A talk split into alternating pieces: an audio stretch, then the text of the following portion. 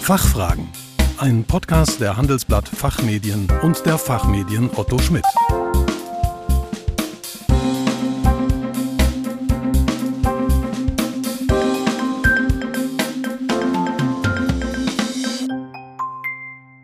Herzlich willkommen bei den Fachfragen. Sie hören Antworten und Handlungsvorschläge zu aktuellen Themen aus Wirtschaft, Recht und Management. Mein Name ist Jennifer Pfennigwert. Unser Thema heute: Der Zweck von Unternehmen. Die EU ändert die Wirtschaft radikal.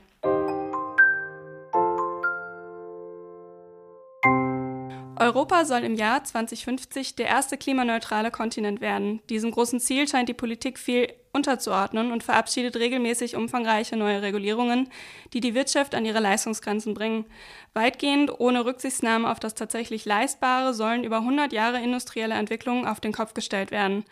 Sicherlich ist der Kampf gegen Klimawandel, für den Erhalt der Biodiversität und die weltweite Sicherstellung der Einhaltung von Menschenrechten wichtig für die Gesellschaft als Ganzes und sollte nicht länger aufgeschoben werden. Nachhaltigkeit lässt sich allerdings nur mit, nicht gegen Menschen und Wirtschaft umsetzen. Der europäische und deutsche Gesetzgeber ist gerade dabei, die Rahmenbedingungen der Tätigkeit von Unternehmen grundlegend zu verändern. Was die wichtigsten Herausforderungen für Unternehmen sind und welche zentralen Rahmenbedingungen sich ändern, wollen wir heute mit unserem Gast, Herrn Prof. Dr. Greve, besprechen. Herr Prof. Dr. Greve ist Rechtsanwalt und Direktor des Instituts für angewandtes Wirtschaftsrecht an der HSBA Hamburg School of Business Administration. Außerdem ist er der geschäftsführende Herausgeber der ESGZ, der Zeitschrift für Nachhaltigkeit und Recht bei den Fachmedien Otto Schmidt. Hallo, Herr Dr. Grebe. Herzlich willkommen bei den Fachfragen und schön, dass Sie sich heute die Zeit für uns genommen haben. Ja, guten Tag, Frau Pfennigwert. Vielen Dank für die Einladung. Danke, dass ich wieder dabei sein darf. Fangen wir doch beim Aufsichtsrat an. Was sind die wichtigsten Themen, die gerade im Bereich ESG in den Kontrollgremien besprochen werden? Ja, Frau Wendigwer, das ist natürlich so, ähm, gerade in den Aufsichtsräten ist im Moment ziemlich viel los, denn wir haben im Mai die Revision des deutschen Corporate Governance Codex bekommen, äh, der ziemlich viel äh, beim Thema Nachhaltigkeit reguliert hat. Ähm, zum Beispiel der Grundsatz 6 ist da wichtig, ähm, der sagt, Überwachung und Beratung des Aufsichtsrats umfassen insbesondere auch Nachhaltigkeitsfragen. Wir haben eine große Diskussion gehabt, ob äh, durch diese ganze Nachhaltigkeitsdebatte im deutschen Corporate Governance Codex jetzt der, diese, dieser Begriff ähm, nicht einfach überhöht wird. Das ist aber im Grunde eine akademische Debatte, die brauchen wir jetzt hier nicht führen. Ähm, Fakt ist, dass der Aufsichtsrat mit dem jetzt klarkommen muss, was im deutschen Corporate Governance drinsteht, Codex drinsteht. Ähm, das ist natürlich erstmal nur für börsennotierte Unternehmen wichtig, hat aber natürlich auch Reflexwirkung für alle andere Unternehmen. So. Das Wichtigste ist, glaube ich, äh, dass wir alle bestehenden Aufsichtsräte jetzt daraufhin überprüfen müssen, was die Kompetenzprofile eigentlich des Aufsichtsrats sind. Denn ähm, es gibt eine Empfehlung im Kodex, der sagt, dass das Kompetenzprofil auch ähm, Expertise zu den für das Unternehmen bedeutsamen Nachhaltigkeitsfragen umfassen soll. So, das heißt, im Ergebnis, wir müssen jetzt eine Kompetenzmatrix machen und das ist genau das, was man sich viele Jahre äh, mit Händen und Füßen gegen gewehrt hat, das heißt, wir machen eine Tabelle. Äh, auf der äh, X-Achse sozusagen sind die einzelnen Mitglieder, auf der Y-Achse die Kompetenzen und da müssen wir Haken machen. Kompetenz vorhanden, Kompetenz nicht vorhanden. Und das in Verbindung mit dem Nachhaltigkeitsaspekt ist natürlich ähm, Sprengstoff für die Unternehmen. Warum? Die erste Frage ist, woher sollen eigentlich die ganzen ESG-Know-how-Träger kommen, wenn wir die neuen in den Aufsichtsrat holen wollen? Wenn wir sie nicht reinholen wollen, wie sollen eigentlich unsere guten alten äh, derzeit aktiven Mandatsträger an ESG-Kompetenzen kommen? Ab wann darf man eigentlich diesen Kompetenzhaken dann setzen? Nicht nur bei ESG, sondern überhaupt, zum Beispiel auch bei, ähm, bei finanziellem Wissen, bei äh, anderem Wissen rund um die Geschäftsmodelle. Ähm, da gibt es ja sehr häufig ein Auseinanderfallen von Eigen- und Fremdwahrnehmung. Was passiert eigentlich, wenn in spezifischen Kompetenzfeldern Fehler passieren? Sind dann besonders die Aufsichtsräte dran, in deren Kompetenz das lag? Und die Frage ist natürlich, brauchen wir einen Nachhaltigkeitsausschuss im Aufsichtsrat? So. Und wir versuchen jetzt mal äh, die Fragen hier schnell zu beantworten. Ich habe ja verstanden, äh, wir wollen uns nicht bis morgen hier mit aufhalten, also versuchen wir das kurz zusammenzufassen. Also, woher sollen die Know-how-Träger kommen? Ähm, für den Vorstand, äh, da findet man die Leute einfacher. Denn zum einen ist der Vorstand ein hauptberuflicher Job, zum anderen kann man da auch Jüngere nehmen, die auch schon Studium zu einer Ausbildung gemacht haben äh, oder die im Unternehmen aufgestiegen sind in dem Bereich äh, und da sagen durch, das, durch den Aufstieg im Unternehmen äh, Kompetenzen erworben haben, das ist nicht das Problem. Beim nebenberuflich tätigen Aufsichtsrat ist das schon ein bisschen komplizierter, denn der durchschnittliche deutsche Aufsichtsrat ist männlich, es Mitte 50 und äh, ist Manager in einem anderen äh, vergleichbaren Unternehmen. Die haben in den seltensten Fällen was in ihrer Ausbildung schon was von Nachhaltigkeit mitbekommen. Ähm, und da ist die Frage, ähm, wie kann man denen die ESG-Kompetenzen beibringen? Äh, und vor allen Dingen, äh, ab welchem Punkt haben sie eigentlich äh, ausreichend Kompetenzen, dass man den Haken auch setzen kann bei Nachhaltigkeit. Äh, die andere Sache ist natürlich, dass man ähm, Aufsichtsräte wechselt und ich sage jetzt mal für jüngere äh, Leute oder andere Leute reinnimmt, die diese Profile aufgrund ihrer beruflichen Position schon erfüllen. Und das ist das Einfache. Das Schwierige ist mit den Kompetenzen. Da weiß nämlich niemand, wie viel man eigentlich machen muss, äh, um diesen Kompetenzhaken sicher zu setzen. So, klar ist, äh, sich für etwas zu interessieren, reicht nicht aus. Eine Zeitschrift zu abonnieren, auch wenn wir die tolle ISGZ haben, ähm, das reicht auch nicht aus ähm, man muss sich schon ein bisschen mehr damit beschaffen. Man, man kann da so ein bisschen parallel in, in Paragraph 105 Aktiengesetz äh, gucken. Ich verspreche, das ist der letzte Paragraph, den ich heute nenne. Da geht es nämlich um den Financial Expert. Äh, und das müssen ja Leute sein, die äh, Kenntnis haben in äh, Rechnungslegung bzw. Abschlussprüfung. Und das können ja auch nicht nur Wirtschaftsprüfer sein. Und da sagt, ähm, sagt die Literatur, naja, die müssen schon solche Fortbildungen besucht haben, die sie in die Lage versetzen, die Fragen zu beantworten, die in dem Bereich typischerweise in dem Unternehmen gestellt werden. So, das heißt, ähm, da geht die Literatur nicht davon aus, die sagt jetzt nicht, welche Fortbildung in welchem Umfang sie besuchen müssen, sondern dass sie in der Lage sein müssen, die Fragen zu beantworten. Ähm, und auch das bringt uns ja de facto eigentlich nicht weiter. Klar kriegen wir erst, wenn es irgendwo Streit gibt äh, um die Kompetenzen und ein Gericht wird sagen, die und die Fortbildungsveranstaltungen haben im konkreten Fall ausgereicht, ja oder nein. Also Fakt ist, man kann sich, glaube ich, orientieren an eine Fachanwaltsausbildung, das sind 15 Stunden im Jahr. Man kann nicht den ganzen Bereich ISG schulen, der ist zu groß. Man, reichen Teilbereiche, die eben fürs Unternehmen wichtig sind und die man sich im Aufsichtsrat irgendwie aufteilen kann. Einer macht E, einer S, einer G und das teilt man dann weiter auf. Ähm, es gibt so Executive-Programme für Aufsichtsräte, äh, die man auch besuchen kann. Ähm, da geht aber das gleiche beim Compliance-Management-System. Äh, einmal äh, besuchen reicht nicht aus, man muss sich da regelmäßig schulen. So. Ähm, aber natürlich ähm, ist es problematisch, weil Eigen- und Fremdwahrnehmungen oft auseinanderfallen und weil natürlich möglichst viele Aufsichtsräte möglichst viele Kompetenzhäkchen haben wollen. Äh, ab wann kann man den Haken setzen? Da sind wir jetzt schon dabei, dass die ersten Aufsichtsräte sich Mediatoren geholt haben, weil die sich darüber nicht einigen können. Das ist natürlich, das ist aber keine juristische Frage, das ist einfach äh, eine, eine gruppendynamische Frage, wie man da am besten im eigenen Aufsichtsrat vorgeht. Die Frage, ähm, äh, haften möglicherweise Aufsichtsratsmitglieder in bestimmten Kompetenzfeldern mehr als andere, weil sie da einen Kompetenzhaken haben. Da kann man relativ deutlich Nein sagen. Alle Aufsichtsräte haften gleich, unabhängig davon, wo sie die Kompetenz haben, denn alle sitzen da haftungsmäßig in einem Boot. Und die letzte Frage brauchen wir Nachhaltigkeitsausschuss auch ganz schnell beantwortet. Wenn Sie ein Unternehmen haben, was mit Nachhaltigkeit ein nachhaltiges Thema hat, weil sie zum Beispiel ähm, fossile Energien herstellen oder weil sie zum Beispiel eine Fluglinie sind, die tonnenweise Kerosin verbrennt ähm, oder sowas. Ähm, und sie haben, stehen am Anfang oder sind mittendrin in einem größeren äh, Übergang, Übergangsprozess, dann würde ich sagen, ja, wenn sie ein Unternehmen sind, was eh schon ziemlich weit ist in der Nachhaltigkeit, dessen Geschäftszweck möglicherweise nachhaltig ist, weil sie Elektromobilität anbieten oder ähnliches, äh, dann brauchen sie vermutlich keinen. Also je mehr sie das Thema eigentlich beschäftigt, desto eher brauchen sie Nachhaltigkeitsausschuss. Ähm, und sowas ist natürlich auch nicht für die Ewigkeit gemacht, sondern ähm, den kann man auch wieder abschaffen, wenn sie es nicht mehr brauchen.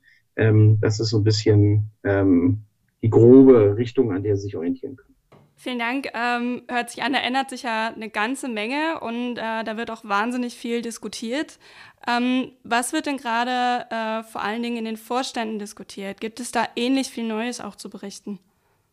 Ja, bei den Vorständen haben wir auch ein paar Diskussionen. Wir uns beschäftigt ja das sogenannte FÜPOC 2, äh, das zweite Gesetz über die Führungsposition. Das erste Gesetz hatten wir 2015, das war die Frauenquote in Aufsichtsräten. Das hat dann äh, politisch nicht ausgereicht, sodass man das FÜPOC 2 nachgelegt hat. Da sind wir jetzt bei Quoten in Vorstand, Aufsichtsrat und auch ähm, oder einbezogen die darunter liegen, also dem Aufsichtsrat liegenden äh, Leitungsebenen.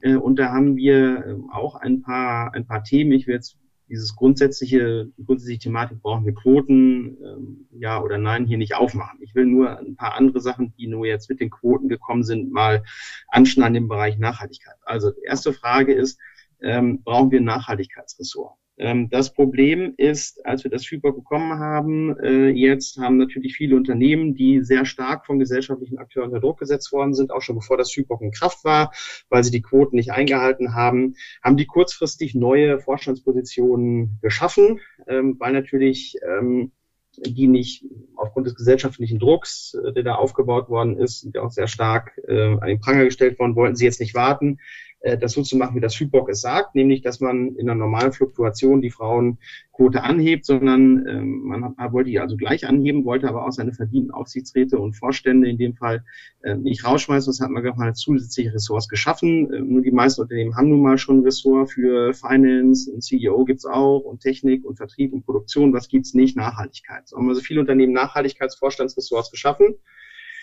Und da, das ist aus zweierlei Dingen problematisch. Erstens ähm, haben wir damit in gewisser Weise so eine Determinierung äh, vom Geschlecht und Vorstandsressort. Nicht? Also alles, was um Nachhaltigkeit ist, Diversity ist dann weiblich besetzt und technisch und, und Finance ist dann männlich. Das ist auch nicht gut.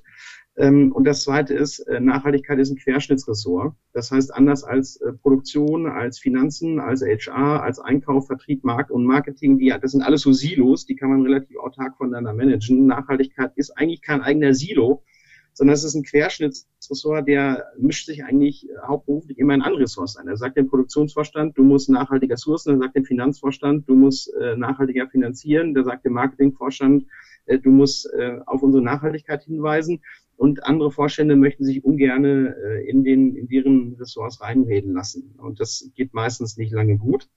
Ähm, und natürlich auch die andere Frage, brauchen wir überhaupt einen CSO, also einen Chief Sustainability Officer im Vorstand? Meiner Meinung nach brauchen wir das nicht. Erstens wegen dieser Probleme und zweitens ist das kein Teilbereich, äh, den man unbedingt mit einem eigenen Ressort auf Vorstandsebene adressieren muss. Unabhängig von den Problemen, da reicht sicherlich auch ein Chief ähm, Sustainability Officer zu haben, äh, der irgendwo in einer ersten oder zweiten Leitungsebene unterm Vorstand angesiedelt ist, also sowas wie ein äh, Nachhaltigkeitsbeauftragten, auch wenn sich das nicht so sexy anhört wie Chief Sustainability Officer.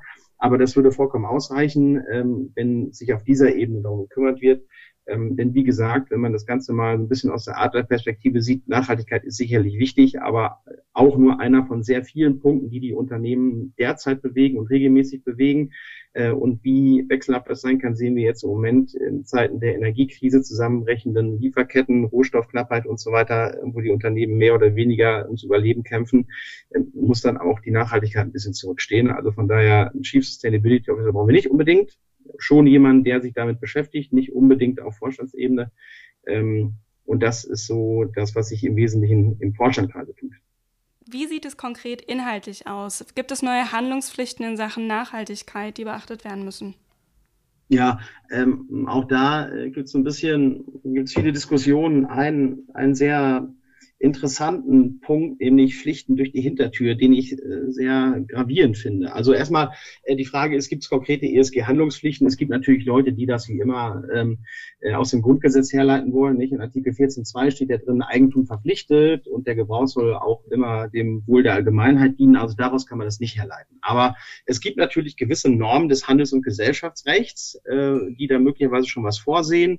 Ähm, also zum Beispiel beim deutschen Corporate Governance Codex, äh, steht in der Präambel schon drin, Sozial- und Umweltfaktoren beeinflussen Unternehmenserfolg äh, und Vorstand und Aufsichtsrat müssen da ja auch beides berücksichtigen. Ähm, dann geht es noch weiter. Äh, man, Vorstand und Aufsichtsrat sollen die Risiken und Chancen für das Unternehmen äh, und die ökologischen und sozialen Auswirkungen ihrer Tätigkeit erfassen und bewerten. Das soll in die Unternehmensplanung ein, eingeführt werden. Ähm, so, und das heißt, der deutsche Corporate Governance Codex geht also davon aus, Nachhaltigkeit von A bis Z, also mehr oder weniger von der Vision bis zur Berichterstattung. So. Ähm, aber dadurch, dass das alles schon als Empfehlung ausgestaltet ist, größtenteils äh, liegt das natürlich im Umkehrschluss nahe, dass es jedenfalls keine gesetzliche Pflicht ist, sondern wenn überhaupt the best practice. So. Dann haben wir damals beim ARUG 2 äh, von ein paar Jahren, also 2020 war das, glaube ich, das äh, zweite Gesetz zur Umsetzung der Aktionärsrechte-Richtlinie, haben wir so ein paar zusätzliche Paragraphen bekommen, die auch sich mit Nachhaltigkeit Arbeit äh, befassen. Das war diese Non-Financial Reporting Directive, äh, wenn sich unsere Hörer erinnern. Ähm, da geht es darum, äh, dass einige Stimmen sagen, dass man aufgrund dieser neuen ähm, Pflichten im HGB, äh, dass der Vorstand jetzt verpflichtet ist, äh, sich mit Aspekten äh, der nicht finanziellen Berichterstattung dementsprechend auch mit Nachhaltigkeit zu befassen. Aber die herrschende Meinung sagt da, nein, äh, man muss zwar, äh, es wird zwar zu angeregt, darüber nachzudenken, es gibt aber keine normative Verpflichtung dazu. Ja, ähm, so auch das nicht. Ähm, das haben wir aber sehr wohl jetzt im Aktiengesetz, äh, wenn es um die Vergütung des Vorstands geht, denn da sagt das Aktiengesetz, die Vergütungsstruktur bei börsennotierten Gesellschaften soll auf eine ähm, oder ist sogar auf eine langfristige und nachhaltige Entwicklung auszurichten. Ähm, das heißt, der Vorstand soll auch so vergütet werden, dass er sein Unternehmen nachhaltig führt. Ähm, die Vergütungsfaktoren werden natürlich vom Aufsichtsrat festgelegt. Ähm, und das heißt äh, ja schon irgendwo, dass der Aufsichtsrat sich auf einmal in die Unternehmensstrategie einmischt, was er eigentlich gar nicht soll. Und dass durch die ESG-Komponenten natürlich schon indirekt ein, äh, ein Druck, sagen wir positiv gesagt, eine Incentivierung stattfindet für, für Vorstände in diese Richtung ähm, zu arbeiten. Da geht's dann aber meistens äh, eher so um Fragen, was, was sind die Short-Term-Incentives, was sind die Long-Term-Incentives, also Short-Term ist bis vier Jahre, Long-Term ab vier Jahre im Schnitt. Äh, und da ist die Diskussion mit den Vorständen immer die gleiche. Ähm, naja, Short-Term-Incentives, gut, schön und gut, auch Nachhaltigkeit kostet Geld, aber wenn es halt in den Incentives drinsteht, aber Long-Term-Incentives, ähm, jetzt muss ich also was machen, was mich jetzt Geld kostet und dann bin ich irgendwann raus als Vorstand und dann übernimmt ein anderer Vorstand und egal was der macht, äh, meine Incentives werden also dann an dem jeweiligen Stand des Unternehmens gemessen. Das kann ja auch nicht fair sein. Ähm, also da gibt es durchaus Diskussionen äh, mit den Vorständen. Ähm, aber ähm, wie Sie sehen, ähm, wirkliche harte Handlungspflichten äh, im Bereich ESG ähm, gibt es, Klammer auf derzeit, Klammer zu, jedenfalls noch nicht. Sie hatten das auch gerade schon mal kurz erwähnt, aber Sie schrieben in der ESGZ auch einmal etwas von, einen, von neuen Vorstandspflichten durch die Hintertür. Was genau meinen Sie damit? Ja, das habe ich gerade schon gesagt. Also hm, ich glaube, jedem äh, ist, ist bewusst, dass wir ähm, am, am 10.11. die CSRD äh, bekommen, die ähm, Corporate Sustainability Reporting Directive, die ja eben die Non-Financial Reporting Directive aus 2017, die wiederum die CSR-Richtlinie aus 2014 wesentlich erweitert, und zwar was den Anwendungskreis angeht, jetzt auch für KMU, ne, 20 Millionen Euro Bilanzsumme, 40 Millionen Euro Umsatz, 150 Beschäftigte plus und davon zwei dieser drei Kriterien. Wenn Sie das erfüllen, auch als KMU, EU, dann unterliegen sie der CSRD und dann müssen sie ähm, auf einmal sehr viel nicht finanziell berichten. Nur mal so als Größenordnung. Äh, die alte NFRD hat 12.000 Unternehmen in der ganzen EU betroffen. Die neue CSRD trifft allein 15.000 Unternehmen in Deutschland. Ne? Also das, ist, das wird sehr stark inhaltlich ausgeweitet und sehr stark, äh, was die Adressaten angeht. Äh, und es gibt natürlich noch logischerweise einen indirekten Druck. Das heißt, wenn äh, Sie Unternehmen haben, die der CSRD unterliegen, äh, dann werden die sicherlich von ihren kleineren Zulieferern, die dem vielleicht nicht unterliegen, auch entsprechende Informationen und ein compliantes Handeln ähm, erwarten. So und ähm, was die CSRD angeht, ist aber ein Punkt ganz wichtig, der so gut wie gar nicht diskutiert wird, weil man die CSRD immer nur unter dem Gesichtspunkt der Berichterstattung sieht. Und das ist äh, der Punkt, dass die CSRD Informationen haben will, das Unternehmen die sammelt und veröffentlicht darüber, wie das Geschäftsmodell angepasst wird, um nachhaltig zu sein und um das 1,5 Grad Ziel von Paris zu erreichen, Klammer auf, das ist ja eh schon unmöglich, Klammer zu. Und das hat man irgendwie es wird jedenfalls kaum diskutiert, dass diese Richtung, nochmal, ich sage das ganz deutlich, die CSAD verlangt damit de facto, dass das Management des Geschäftsmodells des Unternehmens auf Nachhaltigkeit umstellt und auf, ähm, äh, und auf äh, Compliance mit dem 1,5 Grad Ziel von Paris ausrichtet.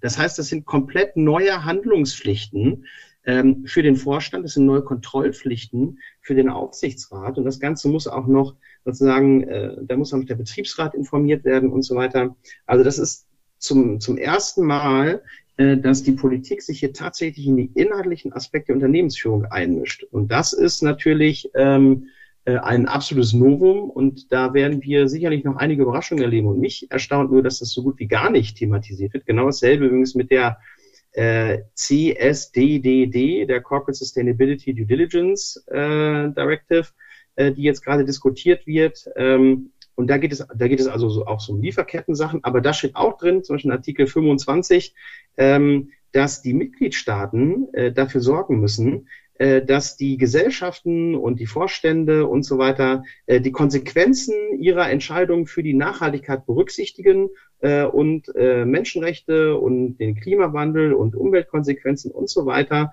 äh, bei ihrer Unternehmensführung berücksichtigen. Und das ist natürlich ähm, schon, sage ich mal, diese beiden Richtlinien zusammen, äh, die werden unsere Wirtschaft ordentlich durchwirbeln. Und nochmal, ähm, es ist erstaunlich, dass das bis jetzt kaum thematisiert worden ist. Wenn Sie jetzt diese beiden Richtlinien nochmal in Betracht ziehen und da vielleicht nochmal ganz konkret auf den Punkt bringen können, was das für Unternehmen bedeutet. Ähm, also ich nenne das Five Shades of Green. Ähm, was bedeutet das für die Unternehmen? Sie können Unternehmen in fünf Klassen einteilen. Die ersten drei Klassen haben gar kein Problem. Ähm, die erste Klasse ähm, sind die Unternehmen, die bestimmten gesetzlichen äh, Regelungen unterliegen in Sachen Nachhaltigkeit. Denn wenn etwas gesetzlich geregelt ist, dann muss ich das erfüllen. Ähm, der Geschäftsleiter ähm, ist verpflichtet, sein Unternehmen so zu organisieren und zu betreiben, dass es keine Rechtsverletzungen gibt. Das ist sogar eine Legalitätspflicht. Das heißt, wenn im Gesetz irgendwo was drinsteht, eine Vorschrift in Sachen Nachhaltigkeit, was ist ich, ja, äh, Recyclingquote bei Verpackung, dann muss ich das erfüllen. Punkt. Ähm, und der zweite Punkt ist, die zweite Kategorie von Unternehmen sind die, die Nachhaltigkeit als Unternehmensgegenstand haben. also die tatsächlich, äh, dessen, deren Gegenstand ist es, nachhaltige Dinge zu tun. Ähm, keine Ahnung, weil sie zum Beispiel ähm, im, im Recycling tätig sind ähm, oder sonst etwas tun. Und die dritte Gruppe, die auch kein Problem hat, sind die, wo Nachhaltigkeit eine Grundlage oder eine Voraussetzung des Geschäftsmodells ist, weil sie etwa Elektromobilität herstellen. Das ist ja per se nicht nachhaltig, aber es ist jedenfalls eine Voraussetzung des Geschäftsmodells, dass weiter E-Mobilität gepusht wird. Und wenn Sie so ein Anbieter sind, dann haben Sie auch kein Problem. Dann gibt es noch zwei andere Gruppen, Stufe 4 und Stufe 5. Stufe 4 ist, würde ich mal sagen, gelb. Ja. Ähm, das sind die Unternehmen, die jetzt was machen müssen äh, und wo bei denen ESG-Maßnahmen jetzt was kostet, äh, die sich aber langfristig vermutlich positiv auswirken auf den Unternehmenserfolg. Das sind die allermeisten Unternehmen. Und da ist die Problematik äh, in zweierlei Hinsicht. Erstens äh, der Zusammenhang zwischen wirtschaftlichem Erfolg und ähm, äh, Nachhaltigkeit ist nicht immer äh, äh einwandfrei belegbar. Und das Zweite ist, die Unternehmen neigen dazu, so eine Art undifferenziertes Wohltätigkeitswesen an den Tag zu legen. Das heißt, die machen ganz viele Sachen, ohne dass sie einen strategischen Plan haben äh, und dann gibt's auf einmal Obstkörbe für die Mitarbeiter und dann macht man irgendwie einen Stakeholder-Workshop äh, und so und dann schreibt man das in seine Nachhaltigkeitsberichterstattung rein. Äh, und das funktioniert so auch nicht. Also man muss schon dann ähm, ein, eine vernünftige Strategie haben, dass man jetzt kurzfristig mehr Ausgaben hat für Nachhaltigkeit, das langfristig aber durchaus positiv ist. Und die fünfte Gruppe von Unternehmen, die würde ich mal sagen, das ist so diese rote Gruppe, die haben wirklich das Problem, das ist nämlich das, wenn Nachhaltigkeit im Widerspruch zu den finanziellen Zielen oder zur Rentabilität steht. Wenn Sie zum Beispiel ein Energieunternehmen sind, das fossile Energie herstellt, oder wenn Sie eine Fluglinie sind, die äh, äh, tausende Tonnen Kerosin äh, äh, pro Jahr verbrennt, äh, dann steht Ihr Geschäftsmodell im äh, Widerspruch zu ESG. So. Ähm, und teilweise ist dem Vorstand dann eben auch verwehrt, Nachhaltigkeitsziele zu verfolgen, weil es nicht in den, zum Unternehmensgegenstand gehört. So. Und das kann man nur entschärfen äh, durch die Zeitkomponente. Und diese Unternehmen, das hört sich jetzt hart an, aber genau das will die Politik, sollen langfristig äh, aus dem Markt ausscheiden. Entweder die transformieren sich ähm, oder sie scheiden aus dem Markt aus. Und da ist so die Frage, wie lang ist langfristig, wenn Sie überlegen, CSLD äh, 2023, CSDDD, keine Ahnung, vielleicht kommt ja auch noch 23, vielleicht 24, das ist schon nicht also langfristig, darunter stellt man sich gemeinhin etwas anderes vor, aber die Politik hat eine sehr hohe Taktung bei äh, Nachhaltigkeitsregulierung, äh, sowohl was die Arten von Regulierung angeht, als auch was die Tiefe angeht. Da bleibt auch viel qualitativ auf der Strecke. Ähm, und das bedeutet wiederum, äh, dass die Unternehmen da ganz besonders aufpassen müssen, die durch diese ganze Thematik bei der ganzen Dringlichkeit, die ich auch sehe, aber äh, immer noch ähm, natürlich andere Krisen zu bewältigen haben, konkret Energiekrise, Lieferketten und so weiter. Ähm, und da wird sich dann in Zukunft rausstellen, ob die EU diesen ähm, Weg, den sie gerade mit Hochdruck beschreitet, äh, ob der am Ende von Erfolg gekrönt sein will. Ich lasse das ausdrücklich offen, weder negativ noch positiv, aber das wird tatsächlich interessant sein, weil es unser alles Leben, unser aller Leben natürlich ähm, sehr stark betrifft. Herr Dr. Grebe, vielen herzlichen Dank ähm, für diesen kompakten Überblick und Ihre Einschätzungen. Ich denke, Sie haben da viele konkrete Fragestellungen äh, angesprochen. Mehr zum Thema ESG finden Sie in unserer Zeitschrift ESGZ, die Fachzeitschrift für Nachhaltigkeit und Recht. Den Link dazu haben wir in den Shownotes wie immer für Sie hinterlegt. Ähm, ich hoffe, wir konnten in dieser Folge von Fachfragen einige Ihrer offenen Fragen ähm, klären und freuen uns, Sie das nächste Mal zu hören. Tschüss! Fachfragen ein Podcast der Handelsblatt Fachmedien und der Fachmedien Otto Schmidt.